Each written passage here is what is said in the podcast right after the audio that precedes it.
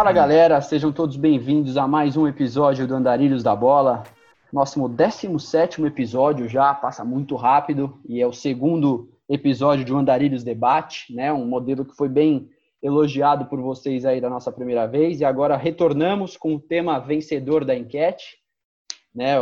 Posicionamento político de atletas. E antes de apresentar os nossos convidados, antes de dar início às nossas discussões por aqui, eu venho lembrar todos vocês de seguir a gente nas nossas redes sociais, no Instagram, no arroba da Bola, e seguir a gente aqui também na sua plataforma de áudio preferida. Isso aí ajuda o nosso conteúdo a chegar mais longe e dar um impulso aí para o nosso canal. Hoje a gente vai receber o pessoal do Ludopédio, um canal especializado também em produção, em produção de conteúdo relacionado ao futebol, uma, um canal de, de, de conteúdo independente. Eles estão no YouTube, estão no Instagram, tem site próprio, eles vão poder apresentar melhor aí para vocês também. Estou com o Vitor e com o Marco por aqui e com meu sempre companheiro João, a voz cansada de toda terça-feira. Fala aí, João, tudo bem?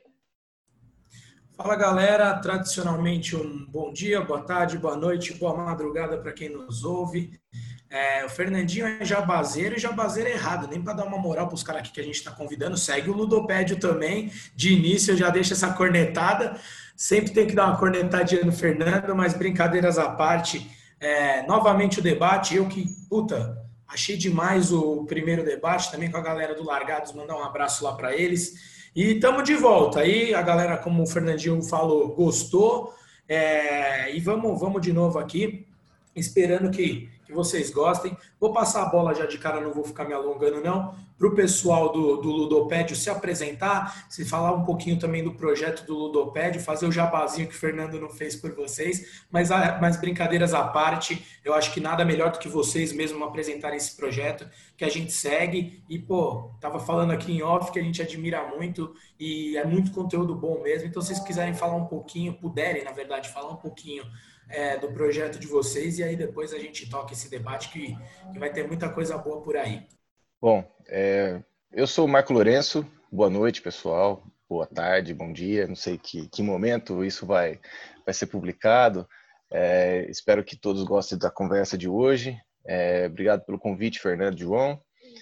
Eu sou, sou Marco, eu sou Coringa Polivalente do Ludopédio. É, não jogo em todas as posições, mas assim, eu sou esforçado, dedicado e tento ajudar o Ludo a fazer muitas coisas. É, Para quem não sabe, o Ludo é um portal acadêmico, né, um portal de divulgação científica sobre futebol, que cresceu tanto ao longo dos anos que hoje a gente também produz muito conteúdo, além de promover o trampo de pesquisadores de todo o Brasil. Tem gente de fora também que contribui com a gente. E nesse ano de isolamento social, a gente nunca esteve tão próximo um do outro, né, Vitor? É, a gente está trabalhando bastante é, remotamente, mas botando de pé alguns projetos antigos, como as lives que a gente está fazendo, né? É, como uma forma da gente manter o contato com os pesquisadores e com a nossa audiência, né? Porque a gente não está conseguindo realizar nenhum evento presencial, né? Nenhum congresso, nenhum seminário. A gente botou de pé editor esse ano também, editora Ludopédia, eu acho que uma, talvez seja um grande fato novo que está mobilizando muito a nossa equipe, né? Muito trabalho. E, enfim, estamos jogando aí, tentando. A gente criou um espaço que a gente chama de Ludosfera, que em breve terá o podcast original do Ludo, mas já conta com dois podcasts também lá, o pessoal do Tempo de Bola e o pessoal do PEC, também contando de historiadores que contam histórias do futebol mesmo, né? E para não me alongar demais, passar a bola para o Victor, a gente ainda está tentando se virar nessa, nessa nova dinâmica de produção de conteúdo no ambiente digital, criando também um financiamento coletivo então, já que era hora do já comecei falando jabá de tudo quanto é coisa, então já cheguei aqui. Obrigado pelo convite, pessoal. Espero que a gente possa ter um bom papo hoje. Boa tarde, pessoal. Boa noite. Bom dia. Como o Marco falou, não sei quando vai ser ouvido isso, mas enfim, já fica saudações. Obrigado, Fernando. Obrigado, João, pelo convite. É... Bom, é, meu nome é Vitor Figos, eu sou doutorando em História na Federal do Paraná e trabalho com com futebol espanhol desde a minha iniciação em História, desde a graduação, e entrei no Logopédio em 2015, é, numa proposta que, que o Logopédio ainda só trabalhava com texto, basicamente, né, Marco? Era o carro-chefe do, do site, era o a arquibancada, que ainda é, a gente recebe um volume é, de, de, dois a três textos por dia, por isso que a gente estava até conversando aqui em off, que às vezes a, nem mesmo todo mundo da equipe consegue ler todos os textos, então fica uma loucura, porque tem o pessoal que está revisando, tem outro pessoal trabalhando em outras áreas, e aí não, não dá para todo mundo ler sempre quando chega o texto, mas o texto é sempre lido, fica tranquilo, viu, o pessoal que manda. E, e falando do jabá, o Marcos esqueceu de fazer um jabá, o jabá da lojinha também, que foi uma coisa que a gente também era uma ideia antiga que a gente lançou esse ano, aproveitando também o lançamento da editora. Então, o, o nosso primeiro livro já foi lançado e está à venda na lojinha ludopediofc.com.br. Já vá completo. Esqueceu o mais importante, hein, Marco? Pô, aí os caras vão querer te derrubar de cara. Mas, brincadeiras à parte, muito bom vocês se apresentarem é, para os nossos ouvintes. A gente sempre brinca da audiência qualificada, mas principalmente quando a gente pensa em convidar alguém, é, nunca é do nada, tanto os nossos entrevistados no modelo normal do Andarilhos, tanto quanto os convidados no modelo debate. São sempre pessoas que a gente é, vê o conteúdo prévio que eles é, produzem, o porquê daquilo. Principalmente eu e o Fernandinho somos muito apegados a isso. O amor mesmo que a gente tem por criar, a gente sempre brinca com os nossos convidados. Nós não somos jornalistas de formação, somos dois advogados aqui apaixonados pelo, pelo futebol, que decidiram, no meio dessa pandemia também, gerar um conteúdo a mais para a galera ouvir. Mas é, aberturas à parte, vamos ao que interessa, porque quem votou já está ansioso para saber é, um pouco sobre o que, que a gente acha, o que, que a gente tem para pontuar sobre o posicionamento político dos atletas num, num momento tão é, acalorado, podemos dizer assim, da, do, da esfera do, do esporte mundial. Né? Recentemente a gente teve coisa de uma semana e pouco atrás a paralisação da NBA, né, por conta do, de mais uma, um ato racista da polícia norte-americana, é, com sete tiros nas costas de, de um homem negro. E eu acho que isso acalorou ainda mais essa ideia que a gente já vinha trazendo. Então, por, talvez tenha sido esse o motivo que, que, essa, que, essa, que esse tema tenha ganho o nosso debate. Mas de início, cara, queria pontuar com vocês, como eu sempre digo, é um bate-papo. Então, se vocês quiserem interromper a gente, um vai falando, só tomando cuidado para não ficar borrifando o outro, mas acho que aqui está todo mundo tranquilo. E eu queria iniciar a conversa falando o seguinte: quando a gente fala de posicionamento político dos atletas, queria saber dos três aí, começando talvez pelo Marco aí para não bagunçar, mas o que vocês entendem por isso? Porque eu acho que é complicado às vezes você falar qual que é o posicionamento político do atleta? É o, quando ele vai a grandes mídias falar, olha, eu tenho esse posicionamento, eu defendo tal coisa. É quando ele vai na própria rede social dele, ou são talvez por atos que não são nem divulgados, mas que ele toma. Então, só para a gente também não deixar uma coisa tão ampla, Queria saber de vocês o que vocês acham como posicionamento político de atleta. O que, o que é mais importante da gente trazer aqui para o pessoal? Eu tenho algumas ideias, eu quero sentir de vocês, e aí a partir daí a gente segue um, um campo um pouco mais reduzido para que esse bate-papo fique ainda mais qualificado. Vai que é tua, Marcão. Beleza, João. Esse, esse assunto eu acho que talvez seja um dos três temas mais debatidos durante as nossas lives, mesmo quando é um tema é, central, ele aparece por conta de, de, polarização política e, enfim, estamos numa pandemia, eu acho que está todo mundo também com os nervos aflorados. Eu acho que esse é um ponto. Eu acho que tudo que acontece durante uma pandemia, a gente deve levar sempre, botar uma vírgula, um parêntese, com aspas e qualquer coisa nisso, porque é tudo muito fora do, do habitual. O que não é fora do habitual são os problemas relativos ao racismo estrutural, tanto no Brasil quanto nos Estados Unidos. É, mas isso é ponto, né? Isso é um, isso é ponto de partida para a gente entender as coisas. Isso não é uma, nenhuma grande conclusão. Isso é algo que todo mundo já deveria saber. O que, que eu acho que a gente vive e que a gente está tentando compreender ainda como funciona são os efeitos de uma de uma cultura de mídia muito mais frenética do que a gente imaginou que seria, né? É, a gente viveu a Belle Époque da, da internet há uns 20 anos atrás. Talvez a gente esteja vivendo, assim como a Belle Époque na virada do, do 19 para o 20, teve a ressaca dela. E aí os, os conflitos dessa ilusão de que isso daria conta de resolver todos os problemas sociais, que a internet resolveria, democratizaria tudo. E não é bem assim, né? Até porque é, quem controla, quem opera é, os dados e opera a internet no mundo são duas grandes empresas gigantescas.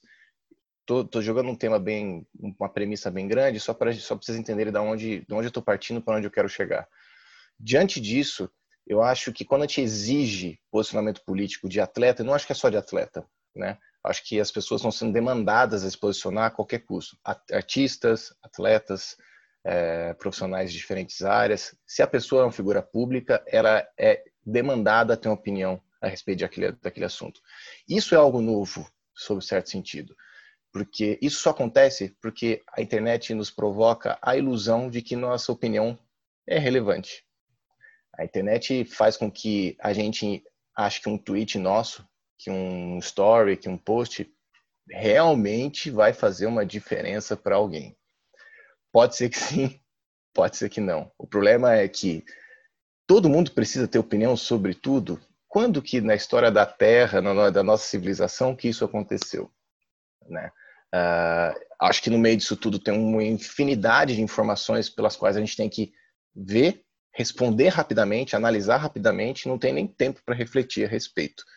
É, então, acho que essa é uma premissa que, é, que pega também a questão que você está trazendo, que é do, do posicionamento político, especialmente sobre o tema de racismo, mas acho que ela é anterior e que impacta todo mundo de alguma maneira. Então, acho que a primeira coisa que eu diria é que a gente precisa refletir sobre isso, essa urgência da gente se posicionar, de maneira definitiva, inclusive, porque se você desliza ali, você é cancelado, né? É, a gente partiu de um problema né, que a ala mais progressista teve, que era da cultura da lacração, agora com a cultura de cancelamento. Então a gente parece que ainda não avançou muito nesse ambiente que supostamente era esse ambiente que ia resolver tudo, esse ambiente democrático da internet e tal. E parece que ainda não não chegamos lá. E eu acho que vai demorar um pouco para isso. É, e aí para tentar amarrar isso aqui, passar a bola também, pensando especificamente sobre jogadores, eu acho que fica algo mais complexo ainda, né? Porque, assim como nos Estados Unidos, o esporte, de repente, falando de basquete ou falando do Brasil do futebol, que são esportes que, para as populações periféricas, negras, acaba sendo uma alternativa para a ascensão social, né? A única alternativa para encontrar, e não, eu estou falando de é, 8, 8 mil também, né? Estou falando dos caras que, que ali é 2, 3% que ganham mais que 3, 4 salários mínimos. Então, então assim, então, ainda tem uma fábula em torno de que o futebol pode te deixar rico ou que o esporte pode te deixar rico. Eu acho que tem também um contexto desses caras, né? de onde eles vêm. Você quer exigir que esse, que esse cara tenha uma clareza dessas opiniões, sendo que a vida inteira dele foi ele comer grama, correr atrás de bola. Não havia espaço na vida dele para ele poder pensar em outras coisas, a não ser sobreviver. E agora, depois ele com seus 20 e tantos anos, ganhando 300, 400 mil reais por mês, você quer que ele, de repente, tenha uma maturidade sobre tudo que acontece no Brasil, sendo que ele esteve alienado de tudo isso. Né? Então, eu acho que tem esse ponto. Para ainda falar outra coisa, especificamente do atleta negro, ele é não só agora do atleta de futebol, acho que tem outro ponto importante que é que o atleta negro ele sempre foi desmobilizado a se posicionar. Tem o caso que a gente conversou, inclusive, numa live com o professor Florenzano, que inclusive escreve nas nossas colunas é, partes do pós-doc dele, e ele traz isso com uma riqueza incrível. Deixo aqui recomendado para a audiência de vocês: leia José Paulo Florenzano, vale a pena, muda a vida. É, aqui a gente é meio Florenzete mesmo, tô nem aí. É, é, um grande cara e um grande antropólogo que quem olha o futebol no jeito e o esporte de um jeito muito legal. O que, que ele traz ali? Né? Ele traz o caso do Jordan exemplifica o caso do Jordan. Quando questionado a ele sobre a questão negra, ele falava sobre democratas e republicanos, né? Como é que ele tinha esse flerte tão grande com os republicanos, mais conservadores? Ele dizia, bom, tanto republicanos quanto democratas compram tênis Nike, né? Então, assim, os atletas também foram né, imbuídos de uma, de, uma, de uma performance na vida, uma performance na sociedade, do qual ele tinha que estar no modo sobrevivência. Por que, que ele vai comprar uma briga coletiva, sendo que não havia nenhuma coletividade para ele se que eu proteger, né? Dentre tantas outras questões que a gente vai encontrar no meio do caminho. Então, assim, você vê que são gargalos, né, dessa dessa discussão que não dá para a gente simplificar e falar, ah, jogador de futebol é rico, ele tá nem aí, sabe? Ele deslumbrou, esqueceu o gueto, tal. Eu não acho que deve ser bem por aí. Não sei se eu sou a pessoa mais especializada para falar sobre a questão negra, obviamente, mais adequada, mas ouvindo os companheiros que estão nessa, estudando com força, né, e, e, fazem parte da militância, me parece que a gente tem que ter tomar cuidado para não cobrar demais, né, e cobrar do jeito certo, talvez. É, eu, é. eu acho que essa questão fica um pouquinho mais é, a disparidade fica um pouco mais relevante quando você olha a diferença de cenário de atleta profissional nos Estados Unidos e no Brasil, né? É, de onde eles partiram, né, no, no, cenário dos Estados Unidos, onde eles pelo, pelo, menos foram introduzidos a uma educação básica que seja, mas eles tiveram alguma base para para falam de NBA agora, né? Eles, os atletas ali, a maioria, a grande maioria deles cursou pelo menos um ano de, de, de universidade, de college ali, ou então, eles têm uma estrutura é, educacional, ainda que não estou nem falando do ensino técnico de alguma coisa, mas a, o ensino ele te faz pensar, né? Ele te molda a pensar. Então, o cara ele já nasceu com a, na, já teve, ele foi é, incentivado a pensar um, pelo menos fora do só o esporte, né? Ele teve até virar o atleta de NBA, ele teve uma segunda opção ali. Quando você fala do atleta no Brasil, é um, um o esporte de alto rendimento por si só ele não é inclusivo, né? Em qualquer lugar do mundo. Mas aqui é pior ainda, né? Porque ou ele vira atleta de futebol ou ele tá largado, ele é escorraçado do funil, né? Então é um negócio que não é nem um pouco inclusivo. Então, eu acho que esse cuidado que você falou na hora de cobrar um posicionamento de um atleta profissional, no caso específico do Brasil, quando a gente fala de atleta, sempre é voltado para o futebol, né? A maioria das vezes tem que ter esse cuidado justamente por esse ponto, né? Ele, é, ele não é incentivado a vida inteira a fazer isso. Ele é incentivado a correr atrás do dele, aí atrás do dele só performance, performance, performance, nem tem tempo de e uma, uma consciência política, um posicionamento político, ele não surge da noite para o dia, né? Ele não é algo tão fácil assim de se ter, né? O Vitor pode pode complementar aí com, com a visão dele. Uma coisa que, que você acabou até adiantando, que até abriu o microfone aqui para falar, é, é que a, a, gente no Brasil ainda tem um problema da monocultura do futebol, né? É, e aí a, é, a, gente trabalha num portal sobre futebol, a gente vê isso, né? A quantidade de, de, de, produção sobre futebol, não só o jogado, mas também o escrito pensado, é muito grande.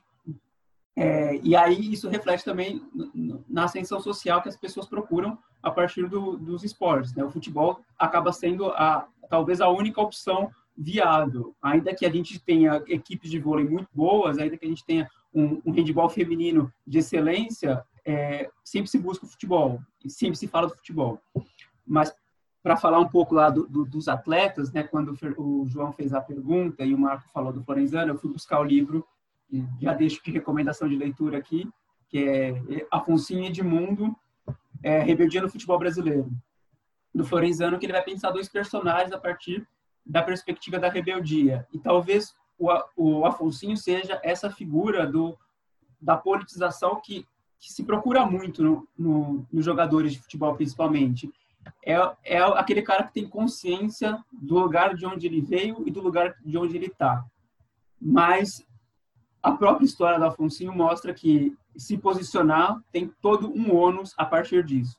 E o ônus é, em alguns casos, perder um contrato profissional, perder um patrocinador, per perder a carreira, tipo, acabar a sua carreira. E aí pensando em outro personagem mais recente, é o Paulo André. A gente pode discutir o Paulo André, onde ele está jogando, ele está atuando agora, e a relação do Atlético Paranaense com, com o bolsonarismo, que também é uma, uma, uma, posição política, não pode, a gente não pode esquecer isso, não existe só posição política à esquerda, existe também à direita, mas o Paulo André é uma figura que, quando começou a puxar o Bom Senso Futebol Clube, tinha muito destaque, e dentro de um, elenco vitorioso do Corinthians, ele ficou até onde deu. E aí ele foi mandado para a China, um dos líderes do, do movimento do Bom Senso Futebol Clube foi mandado embora, sai do, sai do país. Então, causou um ônus. E aí, pensando um pouco no que o Fernando falou da formação, a figura do Paulo André é isso, né? É um cara que teve uma lesão seríssima quando jogava na França, é, quase entrou num quadro depressivo, e a solução que ele teve para não sucumbir foi estudar. Ele foi estudar o quê? Ele foi estudar política, ele foi estudar arte, ele foi se, se formar enquanto cidadão político. Então, é, e o esporte de rendimento, a gente sabe, não tem espaço para você estudar. Ou você joga, treina o tempo todo, ou você está fora do circuito, porque o, o, esporte de alto rendimento exige muito fisicamente. E, e o fisicamente acaba também exigindo é, mentalmente. Você não consegue falar, agora eu vou tirar oito horas do, do, meu dia, que é muito, oito horas, para ler um livro. Não dá, porque o treino dele é manhã tarde e sobra a noite para ficar com a família e para dormir, para descansar. Porque ele tem que estar descansado também para no dia seguinte repetir essa rotina. Eu acho que essa questão do ônus que o atleta sofre, a gente pode pegar o exemplo do, Colin, do Colin Kaepernick, né? Recentemente. Aí, e aí agora ele está sendo reinserido à liga, por isso que também é importante a existência desses movimentos, né? Que agora ele está sendo reinserido à liga como uma figura importante. Mas e aí, e a cobrança que a gente vai ter que os caras rescindiram, a Nike rescindiu com ele, porque ele se opunha, porque ele se ajoelhava na hora do hino americano. E, e aí agora, então também a gente pode ver a importância de, de ter esses movimentos. Mais uma coisa que eu gostaria de pontuar de tudo que vocês antes, antes de você passar, João, mas a gente tem, tem, tem que olhar também é, o ônus e ônus, né? Porque uma coisa é uma manifestação, por exemplo, do, do Copernic, né? Falando, é, ajoelhando, perdendo patrocinador. Outra coisa é, por exemplo, o Felipe Melo no, no Palmeiras, posicionamento dele e como ele, como é, é transmitido isso, né? Como a mídia vai propagar. Muitas vezes não se fala nada. Ele faz é, toda eu... uma apologia ao bolsonarismo, mas fica o silêncio, ele não tem um ônus, ele não tem uma multa da diretoria, ele não tem. E se fosse uma, uma outro tipo de manifestação, talvez teria com outro jogador. Você está até roubando um pouco aí uma das perguntas que eu pretendia fazer mais para frente, mas, mas brincadeiras à parte, é isso mesmo. É, são ônus e ônus, são posicionamentos. E é, o que, e é justamente o que a gente está conversando, porque penso eu que todos pensam, devem ter a, a cabeça nesse sentido de que você não pode ter dois pesos e duas medidas. Ué, então beleza, o cara apoia o Bolsonaro, tá tudo bem. Os caras ainda têm a pachorra de convidar o Bolsonaro para ir levantar o troféu lá. Que, que, entendeu? O que, que é isso? Mas mas voltando só um pouquinho no, em tudo que vocês falaram, eu estava aqui organizando, anotando tudo para não deixar passar nada. É, eu acho que esse ponto do, da formação cultural dos atletas é extremamente importante. E até a forma como isso é tratado pela mídia. Então, pelo menos, é, gostaria até de. É um tema que eu quero que vocês pontuem, mas, mas que eu vejo assim: quando você vê um atleta culto, vamos, vamos ser realistas aqui, vamos pegar o futebol brasileiro. Um cara que nem você disse do Paulo André, que foi estudar arte, foi estudar cultura, foi estudar música, literatura, enfim, artes plásticas, é, é exceção, não é regra aqui no futebol brasileiro. E quando esse tipo de atleta surge, ele é tido na mídia, olha, ele é até exaltado, mas eu acho que é feito meio que não sei se a palavra correta é essa, mas um circo em volta disso. Tipo, nossa, olha que exceção que ele é. Em vez de normalizarem isso, falar, olha, esse é um exemplo, por que, que a gente não tem mais? Vamos incentivar a ter mais jogadores assim que se, que se preocupem. E aí, pegando o, um pouco do gancho do que o Marco falou, é isso, não cobrar posicionamento por posicionamento. Então, não é cobrar o fim. Eu, isso aqui é estritamente a minha opinião. A gente não pode cobrar o fim diretamente. Então, falar, se posiciona, você é de esquerda, você é de direita, você é a favor dos movimentos Black, Black Lives Matter, você não é a favor, o que você pensa sobre isso? Eu acho que esse não é o caminho correto, como eu disse, na minha visão, rapaziada. É, a gente tem que cobrar talvez antes, ó, vamos, vamos estudar, vamos discutir. E um ponto importante que aqui eu termino a minha, minha fala para gerar o debate novamente, é o que a gente tem que cobrar é organização também. A gente viu a NBA parar, pegando o exemplo que eu dei lá no início, porque os atletas são organizados e coesos, em grande parte deles. E o que possibilitou eles terem a força de parar a liga. Aqui já deixo também outra, outra provocação eu acho que o Campeonato Brasileiro nunca pararia dessa forma. Porque um time ia ter, ia falar que ah, eu estou sendo prejudicado porque eu estou na liderança, é, o outro ia falar, eu não quero parar porque eu vou perder contrato. Não existe, não existe união, não existe organização no futebol brasileiro. Então é um egoísmo muito, muito ímpar. Então eu queria, vou jogar essa isca de novo aí para vocês. É, pode tocar aí, Marco, a gente segue essa. Não vou, não vou seguir essa ordem sempre, não, mas acho que também para não ficar. A galera fala um, o outro fica 10 minutos. Recentemente aí, eu, eu que sou ESPNista também, gosto bastante de acompanhar eles. O Antero Greco já estressou com os caras lá porque ele ficou 15 minutos sem falar. Então não quero gerar encrenca aqui com ninguém. Mas brincadeiras à parte é isso. O que eu queria pontuar são esses, esses caminhos aí e, e, seguir um pouco na linha do que vocês acham sobre organização e, e, isso que eu falei um pouco também do cobrar mais o fim do que o meio, que para mim, na minha visão, como eu disse, é o mais importante. Eu, eu acho que o que você falou, João, é, é bem importante, porque eu acho que ele, é, ele traz o, algo concreto do que, do que fazer, ou pelo menos de onde começar, né? Porque é o seguinte, é, o jogador de alto rendimento, ele não percebeu, ou pelo menos grande parte dele, de que ele, que ele faz parte de uma classe trabalhadora, né? É, são pés de obra, né? Só então... um PS, desculpa te interromper, mas tem uma frase que a gente repete em todos os nossos episódios aqui do Andarilhos, que é futebol ele não é uma coisa à parte da sociedade, ele está inserido na sociedade. Sim. Ele é uma profissão, entre muitas aspas, claro, não vamos ser hipócritas aqui, mas é uma profissão como outra qualquer. Então, desculpa te borrifar, eu falei que não ia borrifar ninguém, que não era para ninguém borrifar, mas é que não, a gente repete é tanto, é quase, um, é quase um mantra do Andarilhos essa frase, então eu não podia deixar passar batido, mas segue aí esse barco. Sim, não, é isso mesmo, tá, tá inserido na sociedade, tanto que o futebol, ele tem traços culturais diferentes, em lugares diferentes, porque estão inseridos em sociedades diferentes, né? É, então, a gente vê, por exemplo, ah, na Argentina, um tipo você vê a primeira divisão puxar uma paralisação em outras divisões, né? Por conta de uma sociedade que tem uma cultura política de mobilização ainda, né? Por enquanto, mas assim, história dinâmica, né? A gente sabe.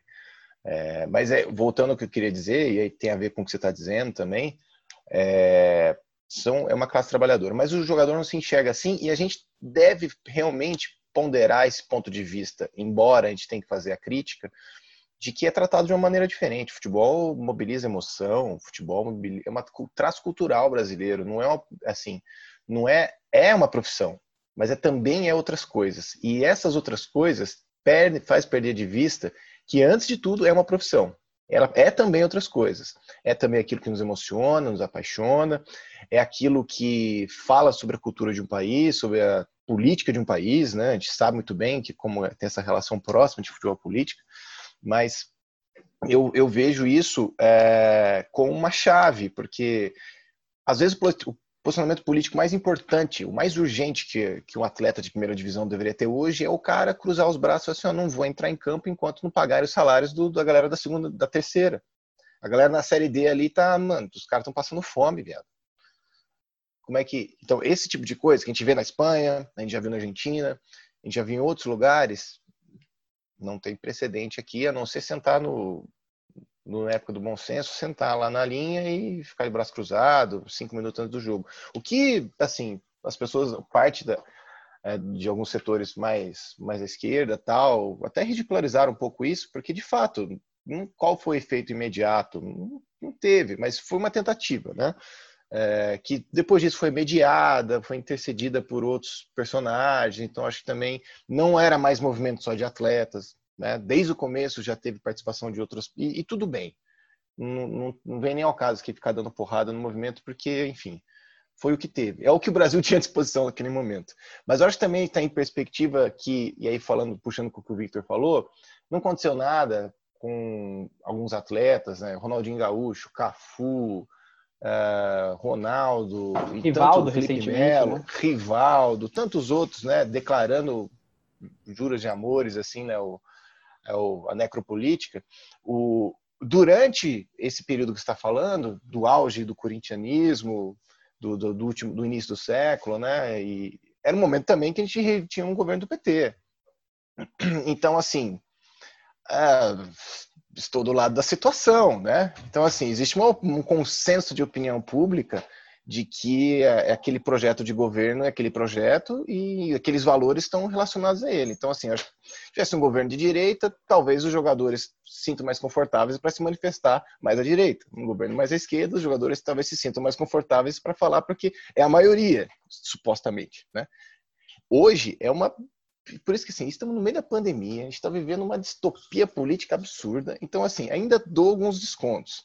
O ponto todo que eu acho aqui disso é a mobilização política talvez mais emergente, que possa ser uma grande lição para a vida em sociedade, para a participação e contribuição desses atletas, talvez seja cuidando da sua própria categoria, cuidando da organização da, da sua modalidade. E é isso, ser solidário também aos, aos árbitros. Também ser solidário, a bandeirinha que ganha 600 reais por jogo e, e, e sofre assédio. Né? É, e sofre assédio, a bandeirinha ali que tá, sabe? Enfim, e todos os outros profissionais, né? A gente sabe que tem uma, uma, uma, cultura de solidariedade no futebol, dos caras fazer uma vaquinha e dar um bichão lá pro, pro roupeiro. Existe isso ainda. Por que, que isso sai do clube? Por que, que isso não sai do clube, né? Por que, que essa noção de solidária cristã, socialista para alguns, cristã para outros, mas é solidariedade, é humana, né? Por que, que isso não, não, não vaza, né? Eu acho que talvez esse seja o lugar. Você não vai pegar o cara e, e, Pode falar, desculpe. Não, não, não, imagina, só para ir pegando até um. Você falou de, de defender a própria classe, mas até pegando uma subclasse dentro dessa, dessa coisa mais macro que a gente estava falando. A gente conversou recentemente com a Camila Orlando, treinadora do Red Bull Bragantino, né, do futebol feminino do Red Bull Bragantino. E ela falou uma coisa, a gente estava na linha de, pô, será que mulher, a gente vai ver futuramente mulheres treinando times masculinos? E ela deu uma resposta muito na linha do que a gente está conversando, que ela falou: Olha, João, vou falar por mim, claro, mas eu não tenho a intenção de ser técnica do masculino. Sabe por quê? Porque eu tenho a intenção é de fazer um futebol feminino mais forte. Então, eu vou dedicar o meu tempo a fazer do futebol feminino um, um, um esporte, não que seja apartado do futebol masculino, mas assim, uma realidade mais forte. Então, assim, é, é isso que você está falando. É o futebol se juntar, ter todo mundo essa, essa cabeça e, e, e saber que não é não é, até me perdi um pouco aqui de tanta ideia aqui, mas que não é uma coisa é, única, exclusiva da primeira divisão. Pensar nos outros, é ter um, um altruísmo, assim, que você falou, ah, é cristão, é socialista, mas um altruísmo é, geral é, para isso. Rapaziada, antes da gente se alongar em outro assunto, eu vou encerrar o primeiro bloco aqui, que a gente tem que rodar uma vinhetinha tradicional. A gente sempre brinca com, com os nossos ouvintes que o Fernando era um mal mentiroso. Ele falava que era 5 segundos, mas é uns 30, 40. Então, vamos lá, vamos rodar essa vinheta e a gente volta para o segundo bloco, é, cheio de, de novos, novos temas dentro desse. Porque é o que eu falei, eu queria é, ir levando um pouco, aqui estou fazendo um pouquinho da função de âncora, mas a intenção não é essa, é só para a gente organizar o bate-papo e seguir melhor. Roda a vinheta e a voz cansada que vos fala está muito bem acompanhada hoje e volta já já.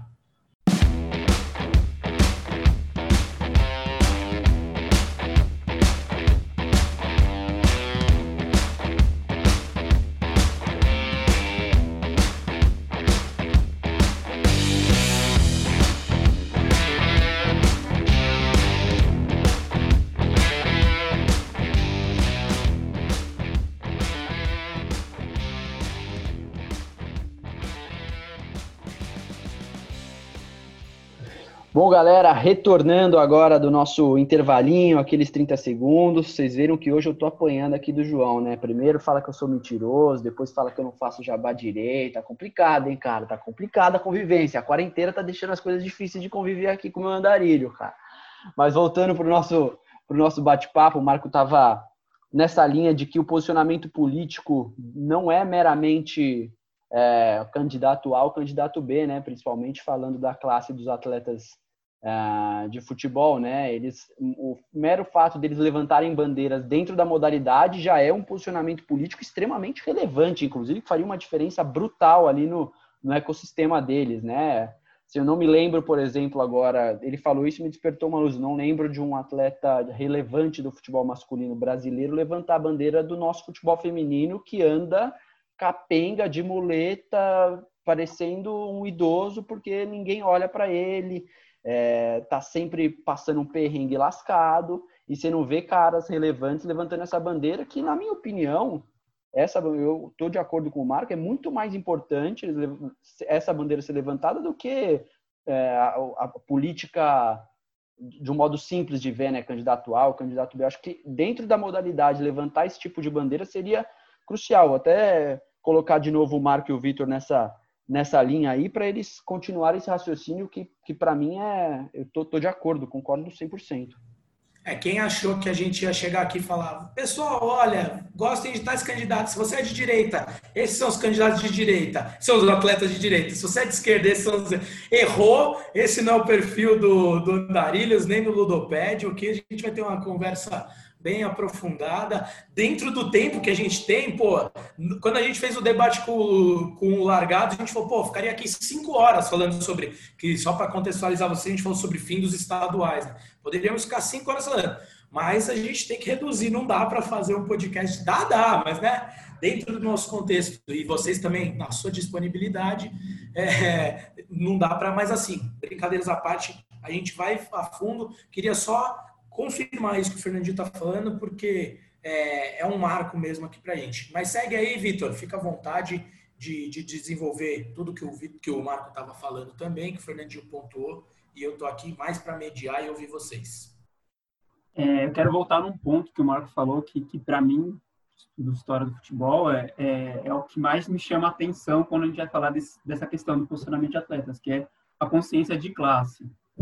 É, pensar o futebol e o posicionamento político dos jogadores sem pensar a consciência de classe, eu acho que é quase impossível, porque assim, se a gente pegar historicamente os posicionamentos de grandes jogadores que a gente teve, era um posicionamento de classe, obviamente. Afonso, que eu citei no primeiro bloco, é um posicionamento de classe. A, a luta dele foi um, trouxe um benefício enorme para a classe dos jogadores, que é a, a lei do, do, passe livre. Né? Os jogadores estavam é, entre aspas, libertos dos clubes de futebol. Eles não tinham mais um contrato que os prendia no clube. Foi uma luta de classe. É, Sócrates, que é uma coisa que estava até pensando, a gente falou aí 45 minutos, talvez um pouco menos, e o nome do Sócrates não tinha sido citado. Recorde.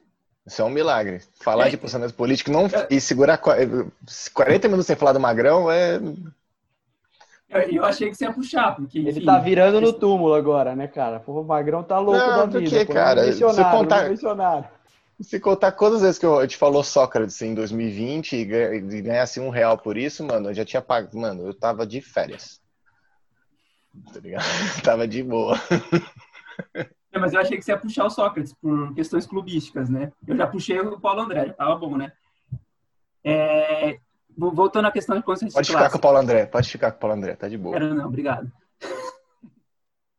É, historicamente, as poucas tentativas de greve também que a gente teve, o próprio movimento do bom senso, foi uma questão de classe.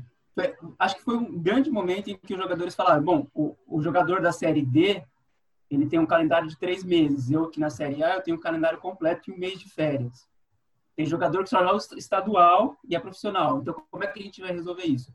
Igual o Marco falou, dá para discutir o, que andou e o que não andou desse movimento e é nem convém ficar batendo nele. Mas é, são nesses grandes momentos em que tem consciência de classe que a gente consegue pensar em um avanço.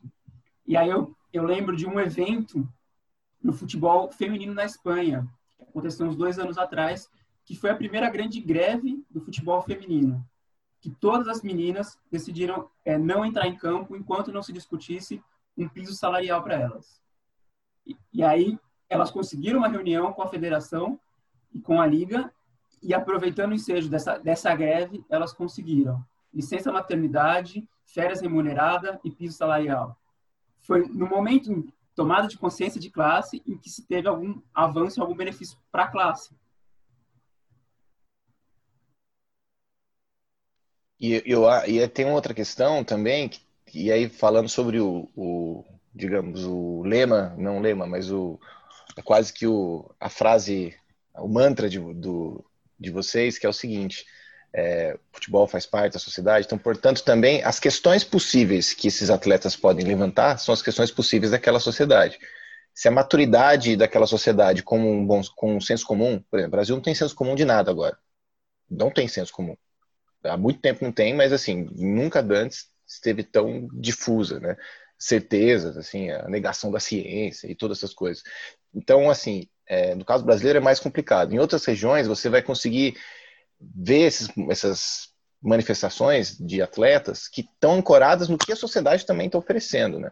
Se aquela sociedade oferece condições para que esses atletas se organizem como classe, reivindicando melhora de salário, é, os horários menos escrotos, escrotos para jogar, é, enfim, não sei, é, remuneração melhor para as outras categorias, enfim, é, outra, às vezes, é, direitos de transmissão, é, direitos de imagem, também outras.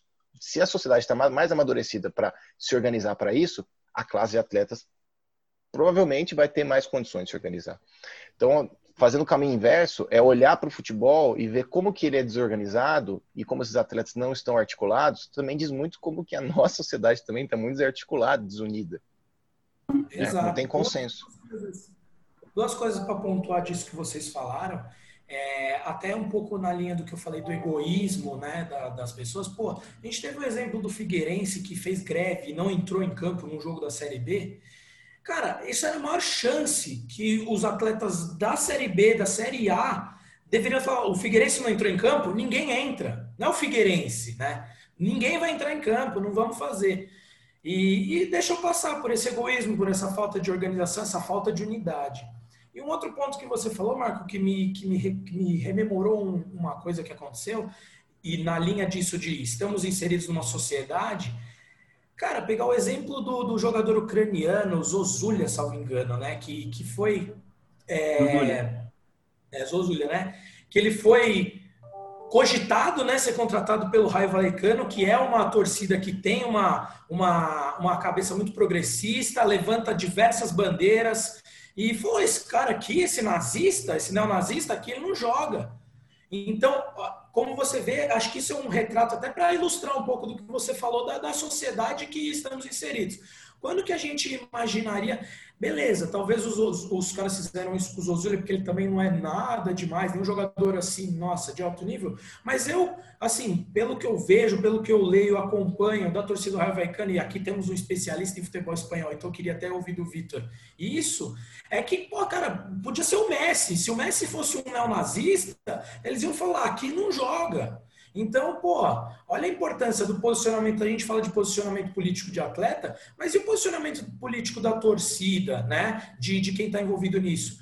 Trazendo mais um, um, uma ilustração. Quando o Bolsonaro foi lá levantar a taça, porra, cara, é, independente de você ser fã do Bolsonaro ou não, mas Sabe, o que, que tem a ver? O, o, o, nem, o, nem o capitão tinha pego na taça, o, o capitão assassino aí tava com a taça na mão. Então, porra, é, a torcida podia ter feito, claro, vai ter bolsonarista no estádio, mas assim, quem não concorda, sai do estádio e beleza, porra, vai vomiar o meu título por causa da comemoração do meu título, porque esse cara. Não, você vai comemorar fora do estádio, que não vai ter esse cara lá. Então, eu acho que isso passa por pelos torcedores também. E aí, eu estou tentando ser o mais coeso possível com o que eu falei antes, que é, não é cobrar o fim, é cobrar o meio, e nesse meio a torcida tem muita, muita influência. Mas se você puder pontuar aí sobre isso, Vitor, um pouquinho do raio também, da influência dessa que a torcida pode ter é, perante os atletas e, e, e, assim, na linha do não cobrar o fim, cobrar o meio, fica à vontade. É, falar um pouquinho do, do Rai do Zuzulia. Então, é, Zuzulia foi uma contratação do, da direção do Rai, e aí tem que sempre separar, né? Direção do Rai é uma coisa, torcida do Rai é outra coisa. A torcida do Rai é extremamente antifascista, antirracista, vem, vem, vem de um bairro que é extremamente obreiro, de trabalhadores, né?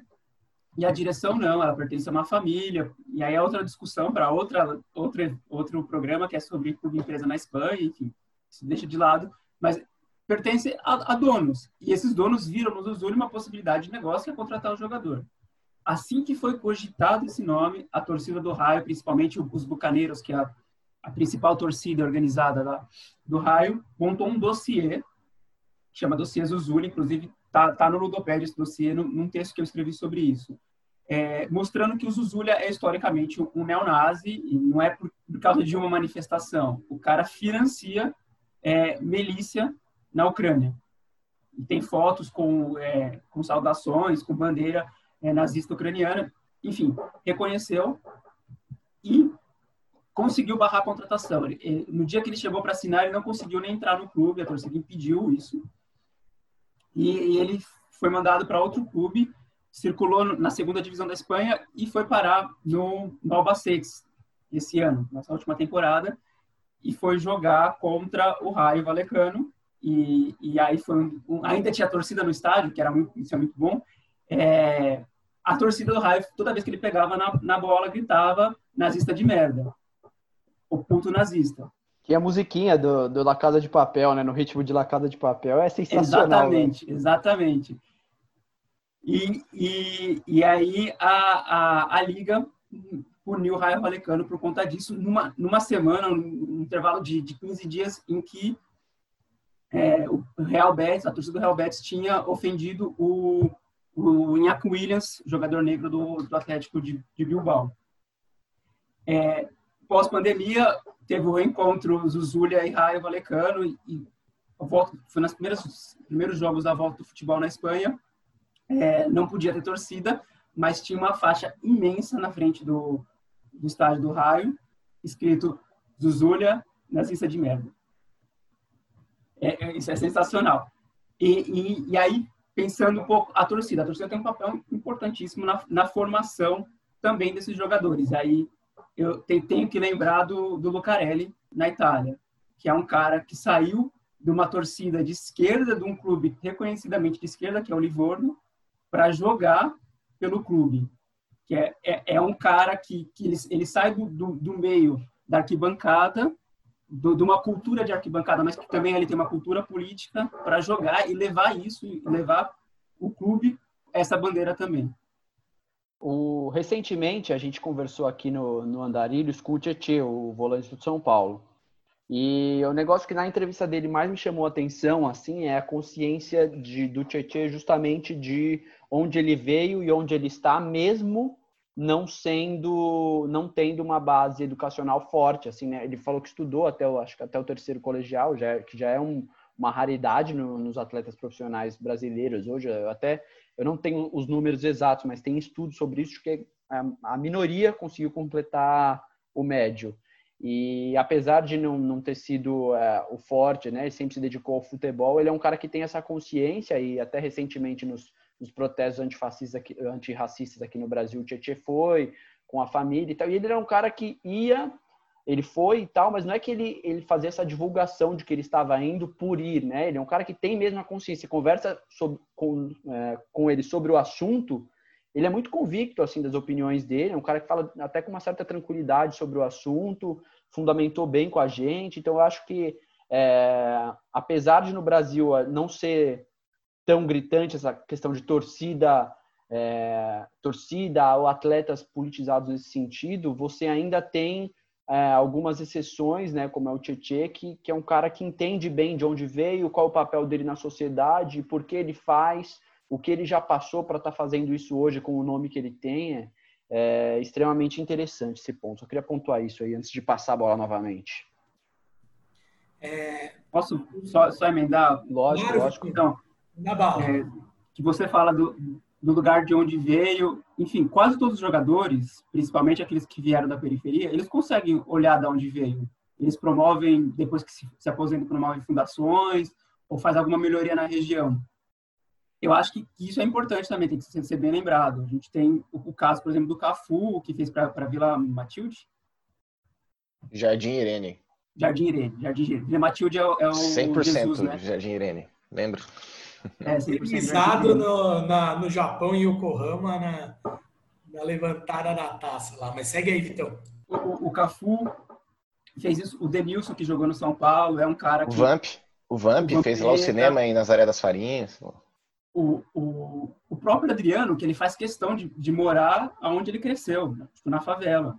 Então, eles conseguem olhar para onde vem, da onde eles vêm. Eu acho que, que talvez falte o, pensar, assim, eu sei de onde eu vim, eu sei de onde, o que eu estou fazendo, meu, falta o que você falou, qual é o meu papel na sociedade.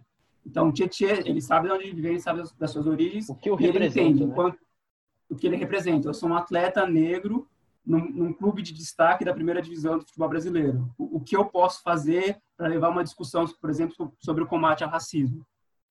Ô, Vitor, e até nisso, ô, conforme a gente vai conversando, vai me, vai me rememorando muitos, alguns episódios que a gente gravou aqui com, com a rapaziada. E uma coisa que o Bernardo, lateral do Brighton, falou com a gente é, foi que, cara, tem jogador que não tem essa empatia, não tem essa consciência de, cara, é, o que, que a galera da onde eu vim está sofrendo. Então ele falou: eu sou jogador, sou negro. Só que eu sofro muito menos racismo do que quem está é, lá na periferia do Brasil. Por quê? Porque eu sou jogador. Então, as coisas ficam muito mais tranquilas, a galera me idolatra, gosta de mim pelo que eu jogo. E aí ele, ele usou alguns termos que. Ele falou: ah, as pessoas esquecem que eu sou negro, entre aspas, né, para um racista. Então, ele até falou: tem outro ponto que é jogadores no Brasil às vezes têm vergonha de se auto-intitular negro, porque talvez aquilo carregue um ônus, que foi o que você falou. Então, a gente aqui no Brasil, por, por lei, tem a, a questão da autodeterminação, então você se autodetermina negro ou branco, ou enfim, qualquer que seja a sua etnia, mas e isso pode é, atrapalhar e os movimentos, enfim, tirar um pouco da, da força que o atleta pode ter. Então, voltando no que o Vitor falou, o Tietchan se colocou, pô, eu sou, eu tenho voz muito ativa aqui, então eu vou dar voz a um movimento importante. Mas ele, ele não está sofrendo tanto quanto os caras, pegando o exemplo do Tietchan, que estão lá em Guaianazes sofrendo diariamente. O Tietchan falou isso, ele falou, pô, o, o, que eu sofro de racismo é ir no estádio e ser chamado de macaco, o que é péssimo, ridículo, a gente abomina. Mas os meus brothers lá de Guaianazes ainda sofrem diariamente muito mais. Então era só isso que eu queria pontuar antes da gente prosseguir, que, que às vezes o, o atleta, e aí voltando porque a gente falou várias vezes aqui, de alto rendimento, é, acaba esquecendo isso. E, de novo, por egoísmo, às vezes por falta de empatia, talvez. Mas, mas era só isso que eu queria pontuar. Segue o barco aí, Marcão. Fique à vontade.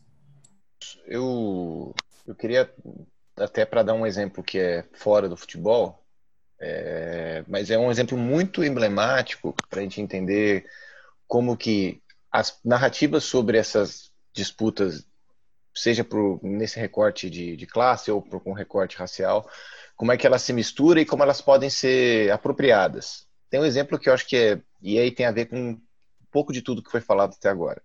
É, o caso do O.J. Simpson. O caso O.J., é, é, e sobretudo o julgamento e todo o processo dele, é, para mim ele é um, uma aula de, você consegue, se você destrinchar isso, é uma aula de antropologia, história do esporte, e mostrando como que como é que o, o esporte e sociedade é uma coisa tão próxima, íntima e, né, e misturada. Para relembrar, para quem não conhece a história do OJ, que está ouvindo a gente, é, ele rodou, né, assim, quase rodou, né, porque separou da, da, da mulher e aí ele tu, todas as provas indicam que ele matou, que ele a matou, certo? Ponto, né? É, e aí rola todo o julgamento sobre esse assassinato dela. A questão é que o Jay era um símbolo nacional, ele era um herói, um herói nacional, né? Atleta de futebol americano e o esporte, o esporte americano, né? O esporte nacional, né?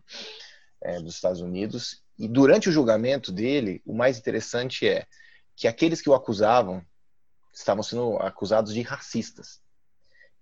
Então, assim, era todo um enredo de uma, uma procuradoria com provas, com todos os indícios, tudo, para prender o cara. E aí a defesa se sustentou na narrativa de que ele estava sendo perseguido por ser negro. E aí o que você via de republicano defendendo isso é isso é racismo, isso é aquilo. E o que, que você vê? Né, o que, que você vê nessa documentação? E aí tem um documentário da Netflix que é muito interessante, está muito bem feito, que trata um outro aspecto dessa disputa, que ao invés do racismo que não foi o que aconteceu, não foi uma perseguição racista o que aconteceu ali. Ali foi um processo legal que tinha todas as provas para incriminá-lo e, e condená-lo. O que a gente viu foi uma, um machismo absurdo. A promotora foi destruída publicamente. Ela foi humilhada, ela foi acabou com a vida dela, porque ela foi acusada de ser a mulher branca que estava lá perseguindo um negro, tratada como se fosse uma KKK. E a defesa toda dele, ao lado de republicanos, mais conservadores, você tá vendo? Vocês são, ficam me chamando de racista, vocês que são racistas, vocês estão aqui. Então, assim, estou dando um exemplo para a gente entender que as, as lutas legítimas podem ser furtadas das pessoas que precisam lutar por elas, como é o caso do Tietchan, por exemplo. Né? Você vê que tem, tem um, um, um cara que aparece ao lado do presidente toda hora para fazer figuração, né? É, o, é isso que o professor Silvio Almeida fala muitas vezes, o Marcelo Carvalho, que é parceiro nosso, tem um programa com a gente também, do Observatório da Discriminação Racial no Futebol, fala. É, não basta, e tantos outros, a gente falou com a Aranha, a gente falou com o Márcio Chagas, a gente falou com essa turma toda, falou assim, meu, não adianta simplesmente colocar um negro naquele lugar, porque ele pode prestar o serviço, não prestar um serviço para o movimento.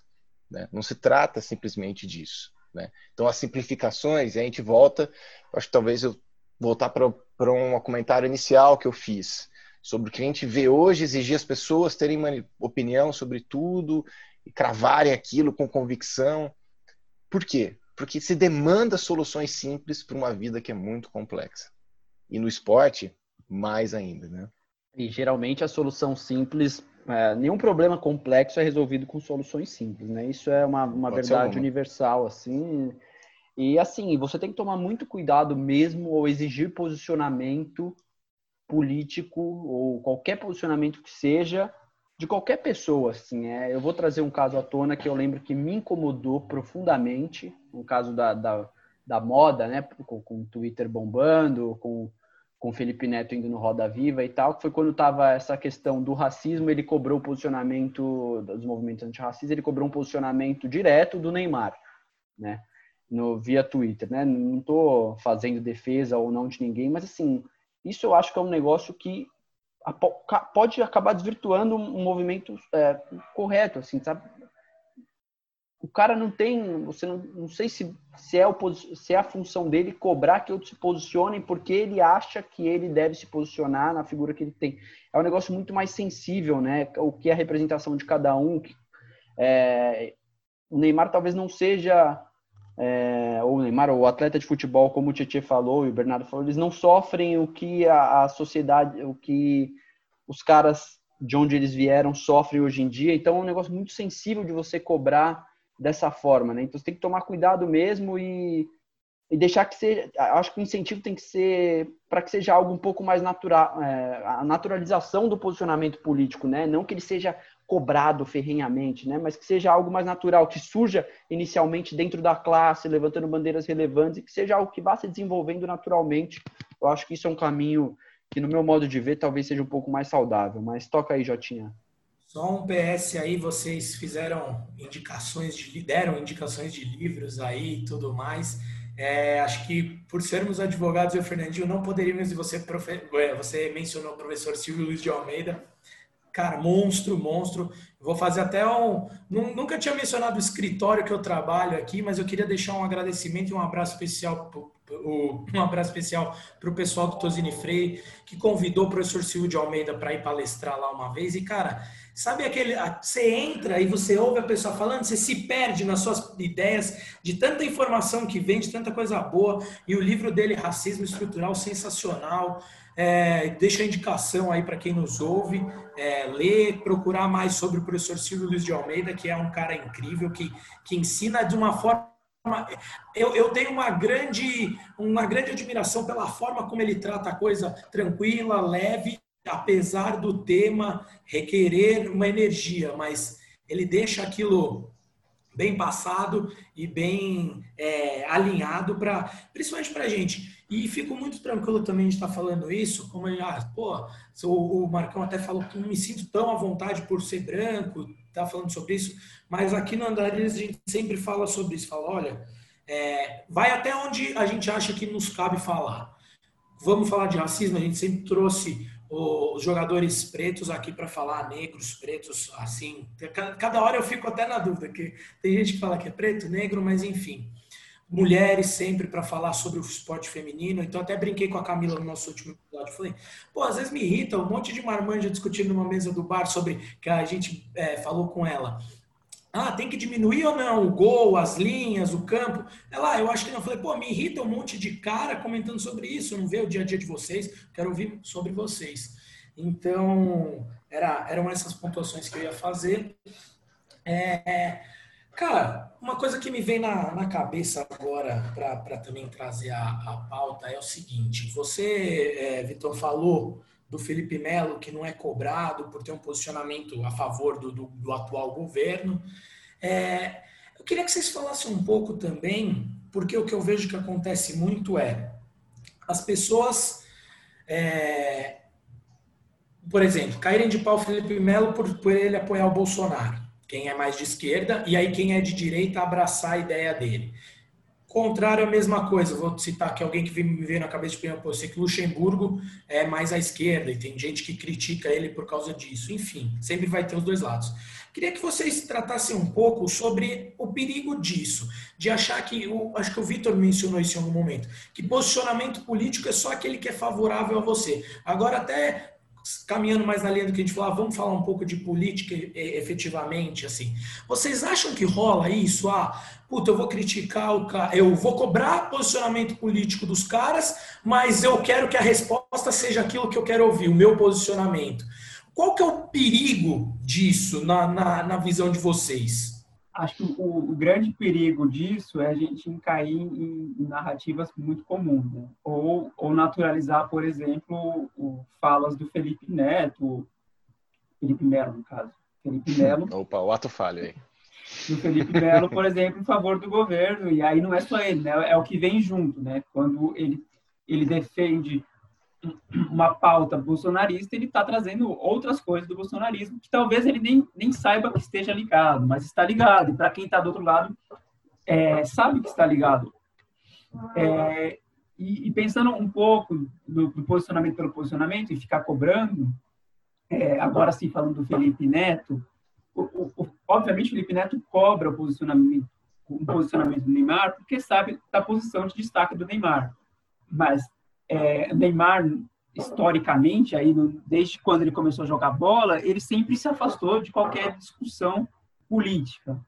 Inclusive, quando chegou perto de uma discussão política, que foi o caso de, de racismo na Espanha, lá, quando jogaram a banana para Daniel Alves, o Neymar transformou isso numa campanha publicitária junto com, com o Luciano Huck, que somos todos macacos, que foi um desastre e, e, em termos de, de, uma campanha publicitária. Uma campanha cagada da Cagada porra. mesmo, velho. Tá que pariu.